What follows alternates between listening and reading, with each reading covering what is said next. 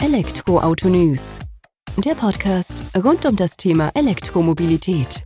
Mit aktuellen Entwicklungen, Diskussionen, Interviews und vielem mehr.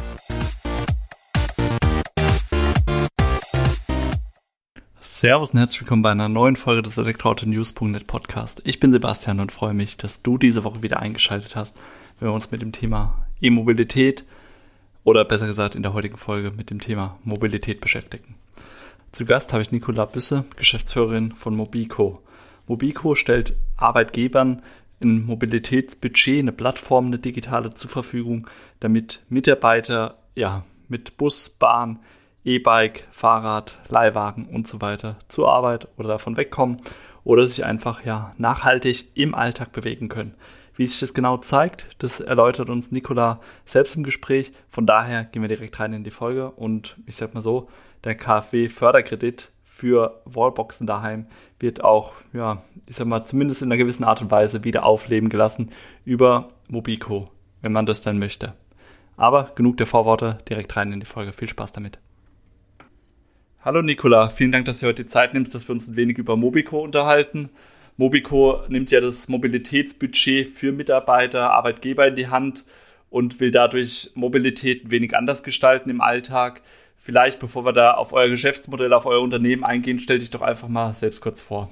Ja, gerne. Hallo Sebastian, ich freue mich auch sehr ähm, für die Einladung. Vielen Dank. Genau, mein Name ist Nicola Büsse. Ich bin äh, eine der Geschäftsführerinnen und CEO bei Mobico. Und ähm, ja, wir sind ein Unternehmen aus München. Äh, es gibt uns jetzt mittlerweile mit dem Produkt seit zweieinhalb Jahren auf dem Markt. Also wir haben im Juli 2019 gestartet. Und die Idee ist tatsächlich äh, bei der Audi Business Innovation äh, GmbH entstanden. Also wir haben so ein bisschen eine bewegte Vergangenheit, ähm, sind nicht ganz üblich gestartet, wie man das von Startups kennt, sondern wir sind ausgegründet worden. Also die Idee hat dort äh, so ihre ersten, ähm, ja, den Ursprung sozusagen gefunden. Es ging eigentlich darum, tatsächlich zu gucken, wie kriege ich diese ganzen Dienstwägen, die so viel in der Gegend rumstehen, wie kriege ich die sharing-fähig und der Markt hat uns relativ schnell zurückgespiegelt, gerade im urbanen Bereich, dass der Dienstwagen jetzt nicht mehr unbedingt das präferierteste Mittel ist, äh, den Mitarbeitern anzubieten. Und da kam dann eben die Idee zum Mobilitätsbudget, das war 2017. Und dann haben wir das Ganze vorangetrieben und haben gesagt, okay, das ist so cool und das hat so viel Relevanz. Da müssen wir ein Unternehmen daraus gründen, was auf eigenen Beinen stehen darf und eben dementsprechend sich voll auf dieses Thema fokussieren kann. Und das haben wir dann gemacht, haben das äh, Ganze 2018 ausgegründet und eben seit 2019 auf dem Markt und sind sehr Deutschland fokussiert erstmal und bedienen ganz unterschiedliche Firmen mit unserem Mobilitätsbudget. Vielen Dank, dass du das schon mal abgeholt hast. Jetzt hast du ähm, gesagt, euer Hintergrund ist ein Automobilhersteller in dem Sinn oder eine Tochterfirma davon sozusagen. Also ihr, diese Idee ist entstanden im Umfeld von Audi dann tatsächlich. Und von dort aus dann eben, weil ihr gesagt habt, okay, wir sehen da tatsächlich ein ähm, Geschäftsfeld, was wir breiter bespielen wollen sozusagen, jetzt außerhalb dem Audi-Umfeld, ausgegründet worden dann. Genau, ja, wie so oft, ich vergleiche das immer so ein bisschen wie mit den äh, jungen äh, Bäumen, die im Wald stehen. Da wird da ganz oft ein Zaun rumgezogen, damit die Rehe nicht gleich die äh, neuen Blätter abknabbern.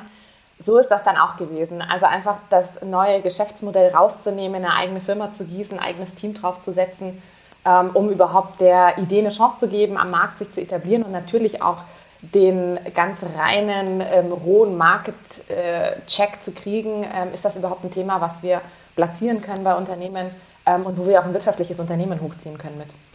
Ähm, jetzt hast du schon gesagt, ihr seid, ich sag mal, mit der klassischen Denke eingestiegen. Wie machen wir Dienstwegen sharing-fähig? Wie können wir mehr Nutzen draus haben, wenn die denn jetzt mal rumstehen sozusagen oder im Fuhrpark dann? ähm, dass man die in die Breite bekommt. Habe dann aber relativ schnell tatsächlich gemerkt, dass für Dienstwegen weniger Bedarf besteht. Wie kam diese Rückmeldung da zustande? Weil ich kenne es jetzt bei uns aus dem Unternehmen, da gibt es diese klassischen Dienstwegen natürlich auch noch. Da könnte ich es mir eher weniger vorstellen, dass wir so Mobilitätsbudget einführen, aber da können wir vielleicht gleich nochmal drauf kommen. Ähm, wie war da sozusagen die Rückmeldung zu euch, äh, dass ihr dann auch gemerkt habt, oh, wir müssen da umdenken, das ist vielleicht doch nicht mehr so der Fokus, wie wir in uns äh, theoretisch erdacht haben? Ich glaube, da passiert gerade ganz viel auf unterschiedlichsten Ebenen. Also die, ähm, die Dienstwagenmodelle oder die Jobticketmodelle, das sind natürlich alles sehr lange etablierte Modelle, die ja zum Teil natürlich auch ähm, stark bezuschusst werden und dementsprechend ja, ein gewohntes, gelebtes Angebot in Unternehmen ist. Was aber jetzt passiert, und das sehen wir ganz deutlich, ist, dass sich natürlich durch ganz viele verschiedene Trends ähm, auch die Mitarbeitenden immer mehr Gedanken machen über ihre eigene Mobilität. Und wenn du zum Beispiel mal dein privates Mobilitätsverhalten mit dem Verhalten abgleichst, was dir in der Firma angeboten wird oder was du eben in der Firma lebst, ist es vor allem im urbanen Bereich ein ziemlich krasser Mismatch. Also im Urbanen, wenn ich jetzt, ich bin Münchnerin, ähm, ich habe mich da ganz natürlich mit Carsharing und Co. bewegt, natürlich auch mit dem öffentlichen Nahverkehr weil das halt eine super flexible, auf den Punkt gebrachte Mobilität ist, die ich genau für den Moment gebraucht habe. Also sehr individuell, sehr situ situativ auch. Und im Unternehmen habe ich aber diese Modelle noch gar nicht. Die sind da noch gar nicht angekommen. Das waren immer sehr, sehr starre Modelle und eigentlich wurde mir immer nur ein ähm, Betriebs- oder ein Verkehrsmittel zur Hand gegeben und das konnte ich da nutzen.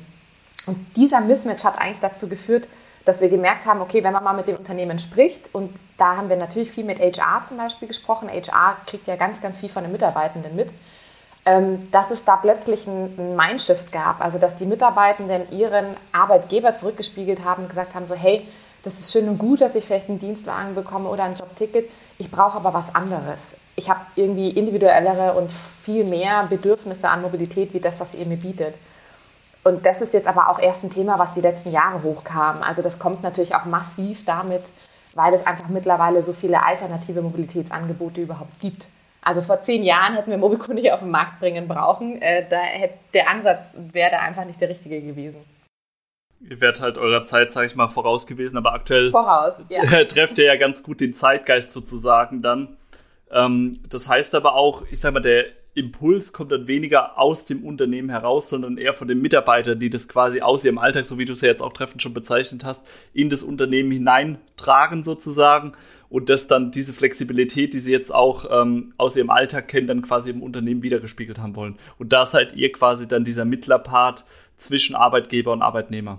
Ja, beides tatsächlich. Also es kommt ähm, immer mehr der Impuls von den Mitarbeitenden, ähm, einfach weil die auch an sich selber, also das ist auch ein Generationsthema, ja, ganz klar. Also wenn ich mir jetzt natürlich so die, die jüngeren Generationen anschaue, die ja auch mit äh, Greta und Co. aufgewachsen sind, die haben einen ganz anderen Anspruch an Nachhaltigkeit und an ihr nachhaltiges Leben, wie das vielleicht die älteren Generationen haben.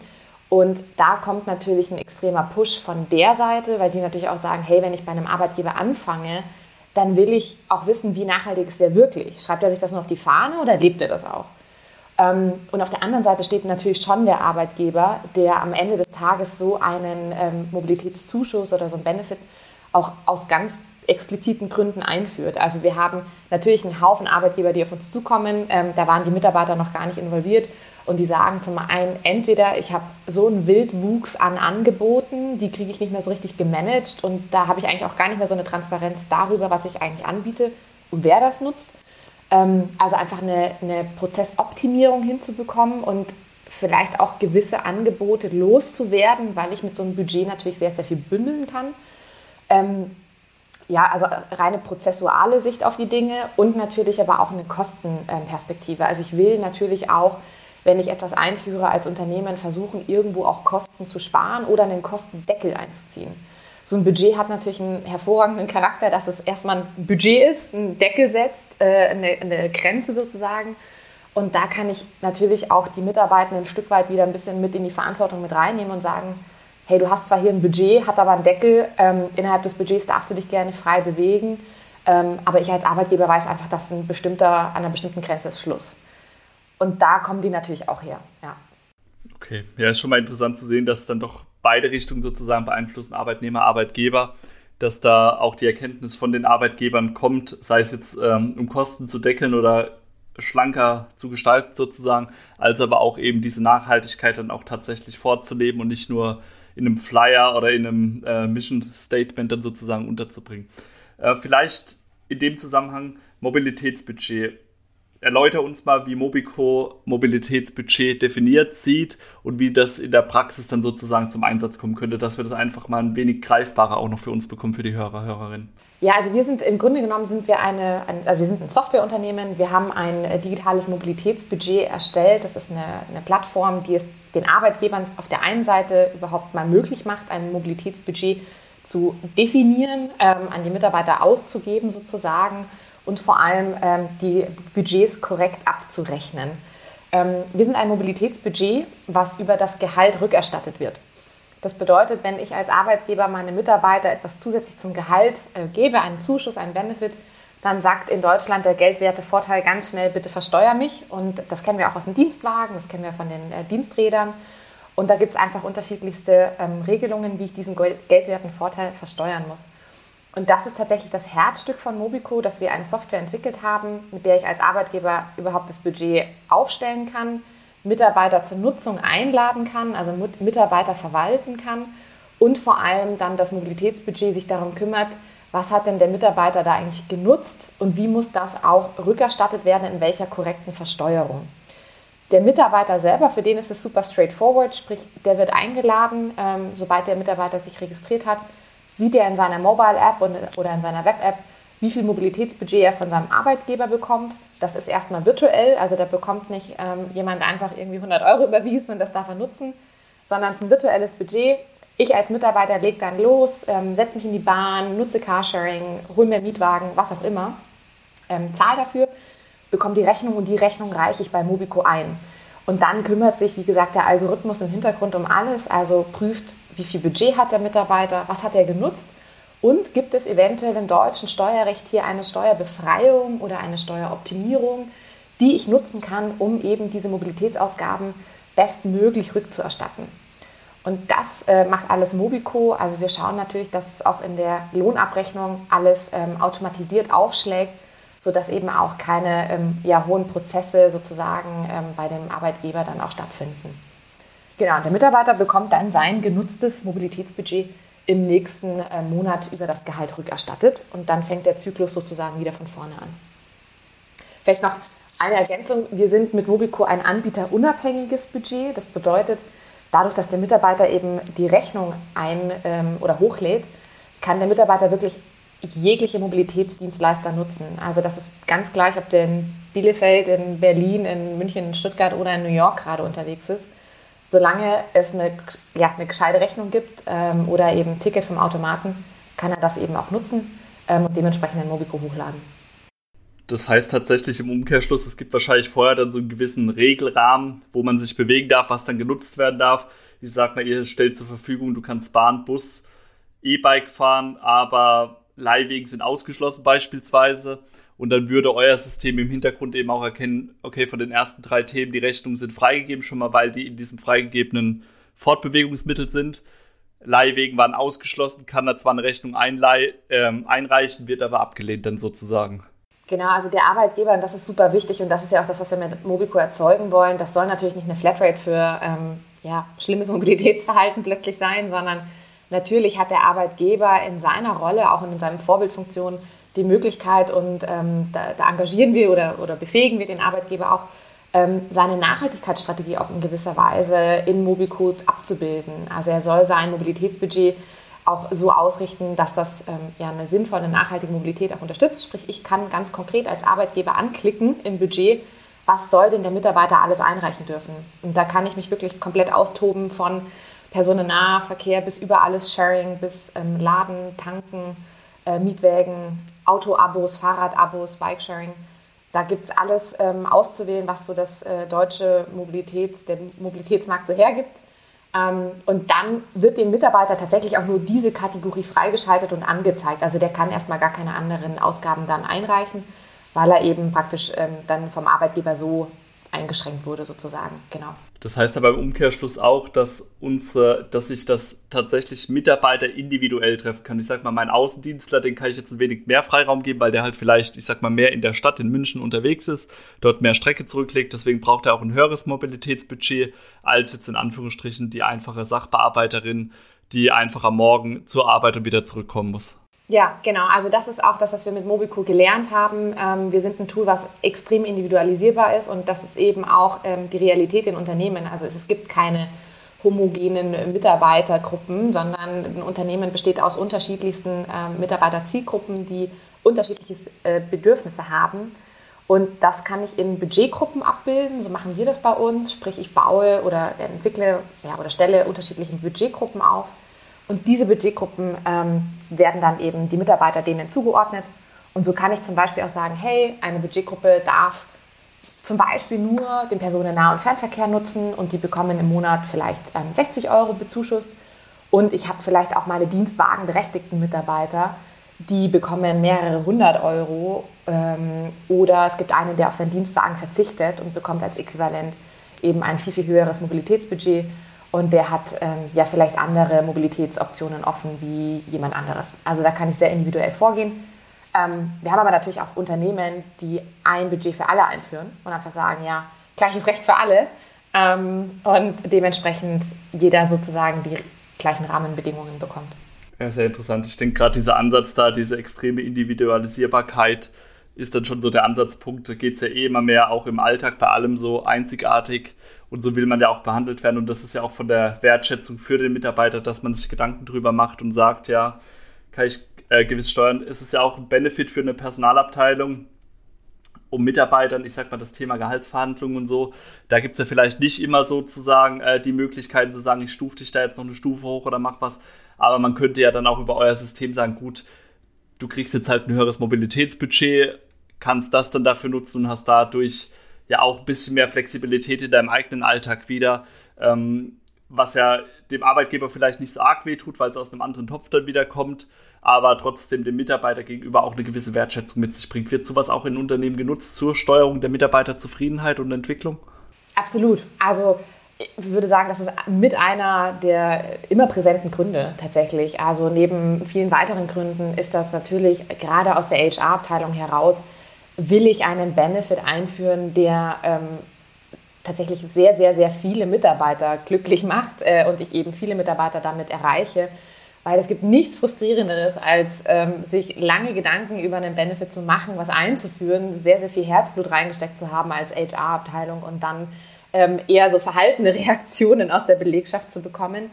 Von daher, das ist ein, ein wichtiger Aspekt. Ähm, das erzeugt Mobico ähm, insofern automatisch, weil ich eben sehr, sehr viele Mobilitätsbedürfnisse inkludieren kann damit und ich eben nicht kategorisch ausschließe, beziehungsweise kategorisch sage, hey, ich führe jetzt zum Beispiel nur, und das ist aber trotzdem schon super gut, ich führe jetzt nur ein Jobticket ein und dann erreiche ich vielleicht wieder 50 Prozent der Belegschaft nicht. Also es geht im großen Maße darum, ähm, natürlich eine, ähm, eine Employee Happiness herzustellen.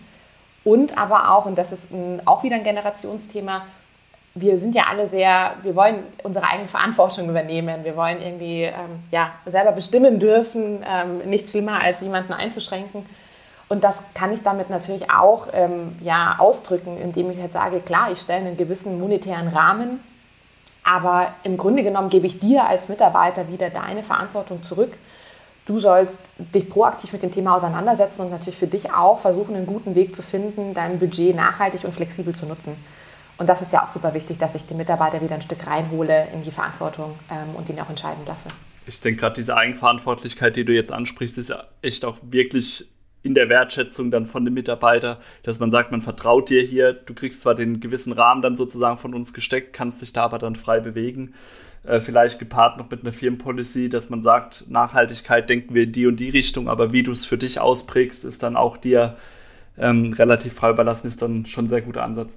Jetzt seid ihr 2019 dann sozusagen in den offiziellen Start gegangen mit eurem Unternehmen, habt da jetzt ähm, bestimmt auch schon Erfahrungen am Markt sammeln können. Wie wird es denn angenommen, euer Mobilitätsbudget? Ist das eine schwierige Hürde jetzt gerade mal, ich sag mal, bei in Anführungsstrichen alteingesessenen Unternehmen damit, ich sag mal, Fuß fassen zu wollen, das auch vorzustellen? Ich denke, bei einem Startup, wo relativ jung ist, wo wir vielleicht auch jüngere Charakter haben, da braucht man gar nicht so viel Argumente, um das Ganze zu verkaufen, könnte ich mir jetzt vorstellen. Aber wenn du jetzt bei einem alteingesessenen Mittelständler oder Kleinunternehmen da reinkommst, ist es ja vielleicht dann schon von der Art der Kommunikation oder wie ihr dann euer Produkt da auch an den Mann oder Frau bekommt, schon schwieriger. Kannst du da mal ein paar Eindrücke mitgeben?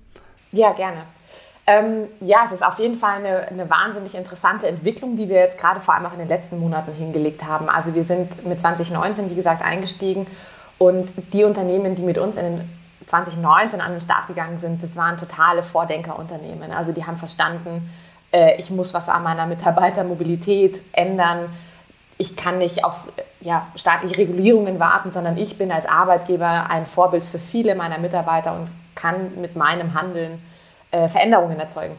Und das waren aber am Anfang schon, wie du schon beschrieben hast, die ähm, sehr urban geprägten Unternehmen, ähm, tatsächlich sehr ja, mit digitalen äh, denkenden Mitarbeitern, die natürlich auch digitale Tools schon geschätzt haben ähm, und die einfach wussten, okay, ich bin vielleicht auch mit meinem Unternehmen an mehreren Standorten, ich brauche was, was mit mir mitwächst und was äh, einfach viele Mitarbeiter verwalten lässt. So. Von daher war das am Anfang äh, noch sehr erklärungsbedürftig. Also oh, da will ich überhaupt nichts schönreden, sondern wir sind auch am 2019 auf einer Messe gestanden und wurden bei Mobilitätsbudgets eher angeguckt, ob wir irgendwelche Mobilfunkverträge verkaufen. Also da war das Thema noch total frisch ähm, ich würde fast sagen, dass wir da zu früh noch waren und wir haben dann, also wir sind ja eigentlich fast nur in der pandemischen Lage mit unserem Unternehmen bisher unterwegs gewesen. Äh, 2020 hat das ja schon alles angefangen.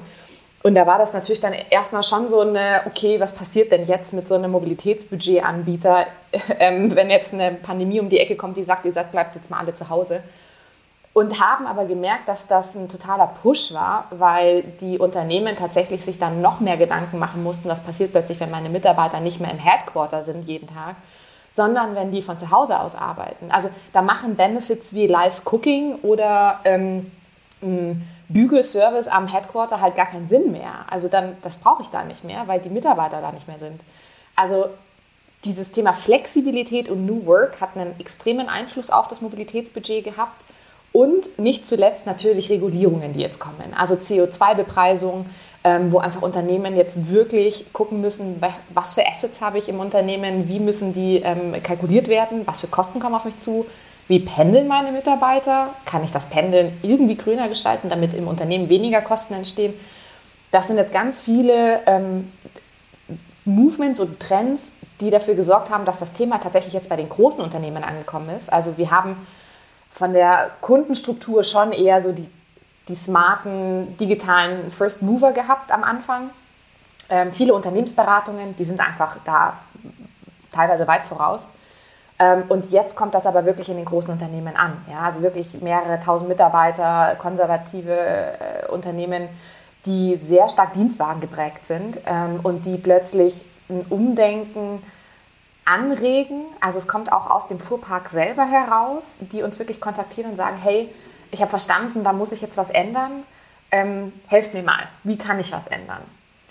Und das sind natürlich längere Prozesse, brauchen wir uns auch nicht in die Tasche lügen. Ähm, das dauert einfach lange, bis da so ein, so ein, so ein Mind-Change auch stattgefunden hat.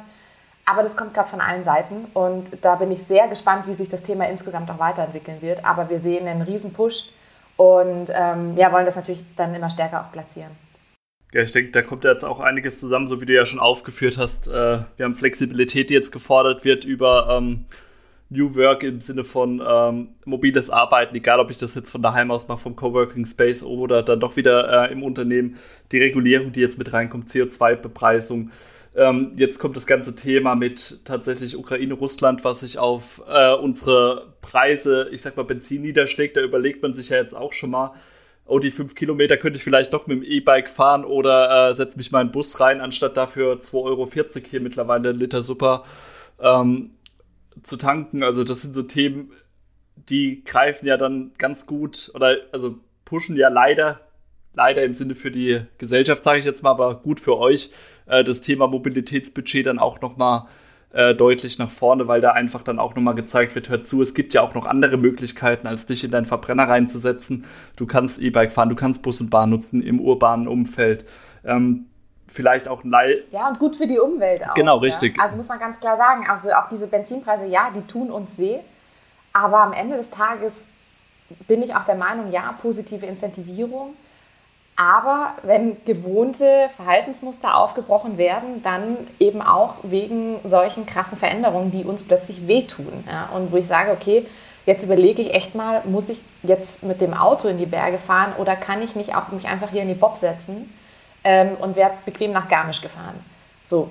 Und, und, das ist schon spannend. Also tatsächlich diese, diese verschiedenen Themen, die da gerade aufeinander eingehen. Definitiv. Ich denke gerade immer, also meine Großmutter hat immer gesagt, aus Schmerz lernt man mit am besten und das ist sowas und in dem Fall tut es halt äh, dem Geldbeutel weh und ich sag mal so, in meinem Freundeskreis habe ich die Woche schon zwei Gespräche geführt, äh, wo es um Neuwagen geht und wo dann auf einmal das Thema E-Auto dann wieder noch attraktiver schien. Vorher war das dann immer so die Reichweitendiskussion, aber wenn man dann halt mittlerweile die Kosten, ich sag mal vom Unterhalt pro 100 Kilometer vergleicht mit einem Verbrenner, äh, da wird dann so eine Geschichte attraktiv. Also das wird uns auch nochmal einen Push in die Richtung E-Mobilität geben. Das ist vielleicht auch so ein Anknüpfungspunkt, den wir jetzt mal mit Mobico verbinden können. Ähm, was macht ihr oder wie könnt ihr die Mobilität in Richtung E-Mobilität, äh, ich sag mal, pushen? Könnt ihr da auch was dazu beitragen? Wird das auch von Arbeitgebern genutzt? Und wenn ja, wie? Vielleicht kannst du da auch was ausführen. Also zum einen nutzen das die Arbeitgeber tatsächlich im Rahmen des Mobilitätsbudgets, dass die zum Beispiel ganz explizit sagen, Tankkosten, also reine Benzin- oder Verbrennertankkosten, die unterstütze ich nicht. Aber zum Beispiel Ladekosten unterstütze ich. Also das darfst du gerne einreichen. Oder wir haben zum Beispiel ähm, früher immer noch eine Kategorie Leasing gehabt. Da haben, ähm, das war überhaupt nicht spezifiziert, sondern da konnten einfach äh, Mitarbeitende natürlich auch ihr Privatleasing-Kosten einreichen. Und aufgrund von vielfachem Wunsch unserer Kunden, die dann auch gesagt haben, so hey, könnt ihr das nicht ein bisschen unterteilen, weil Verbrennerleasing will ich nicht unterstützen, aber ein E-Leasing will ich gerne unterstützen. Und tatsächlich kann das der Arbeitgeber sehr stark ähm, konfigurieren. Ähm, mittlerweile, und das ist ungefähr seit zwei, drei Monaten, können wir im Tool auch ähm, die Wallbox-Installationskosten für Privatpersonen sozusagen auch abbilden. Sprich, der Staat hat hier auch eine Möglichkeit geschaffen, ähm, wenn der Arbeitgeber sagt, hey, wenn du dir als Privatperson eine Wallbox installierst zu Hause, dann möchte ich das gerne bezuschussen, ich möchte dir da gerne mit den Kosten helfen. Und da kann der Staat, hat dann gesagt, okay, ihr als Arbeitgeber dürft das, äh, den geldwerten Vorteil eben mit 25 Prozent jetzt hier pauschalieren in dem konkreten Fall. Sprich, da kann ich auch wiederum als Arbeitgeber sagen, ich würde gerne nicht nur bei den Dienstwagenberechtigten, sondern insgesamt bei meinen Mitarbeitern, die ein Mobilitätsbudget bekommen, möchte ich gerne fördern, dass ihr über ja, einen Wechsel vielleicht auf ein E-Fahrzeug nachdenkt, weil ich bezuschusse euch auch die Wallbox mit dem Mobilitätsbudget. Ähm, und das ist natürlich jetzt auch gerade relativ äh, relevant geworden, nachdem ja auch die Förderung ausgelaufen ist ähm, für die Privatpersonen, ähm, für die Wallbox. Deswegen kann ich da auch wieder als Arbeitgeber die Rolle einnehmen und äh, das dann auch bezuschussen. Genau, und weiterhin ähm, kann ich auch über das Mobilitätsbudget für die Dienstwagenberechtigten zum Beispiel auch die Ladekosten ähm, abrechnen.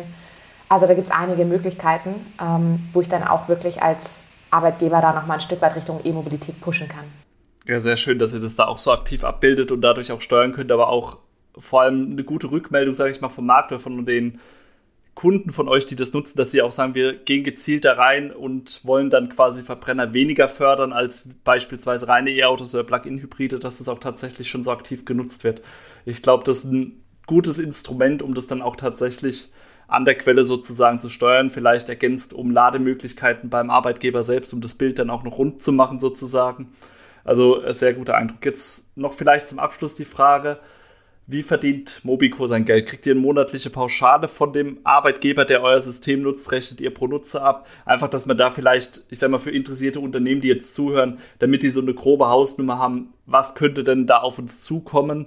Zusätzlich zu dem Budget, was wir zur Verfügung stellen, an Kosten für Unterhalt und ähm, ja, Nutzung von Mobicos Mobilitätsbudget. Ja, gerne. Also wir sind ein ähm, Software-as-a-Service-Geschäftsmodell. Das bedeutet, dass wir ähm, Lizenzgebühren pro aktiven Nutzer pro Monat äh, verlangen. Sprich, ähm, wenn ein Arbeitgeber sich für Mobico entschieden hat, dann kann er ja seine Mitarbeiter einladen auf der Plattform und wir rechnen immer die aktivierten Nutzer ab pro Monat. Ähm, die Lizenzgebühr variiert tatsächlich je nachdem, auch welches Produkt man bei Mobico wählt und ähm, da liegt man beim Nutzer pro Monat zwischen 1,80 Euro und 9,90 Euro.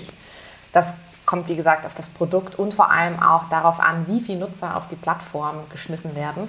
Ähm, je mehr Nutzer drauf sind, desto mehr freut es uns und desto günstiger wird es natürlich für den äh, Arbeitgeber. Genau, darüber verdienen wir Geld. Wir haben noch eine klassische ähm, Setup-Gebühr, die man auch aus dem Softwareumfeld kennt, ähm, sodass wir dann eben natürlich auch das Onboarding äh, proaktiv und gut äh, und lange mit begleiten können. Ähm, vielleicht bin wir gerade doch noch nicht ganz fertig, aber zum Thema Onboarding.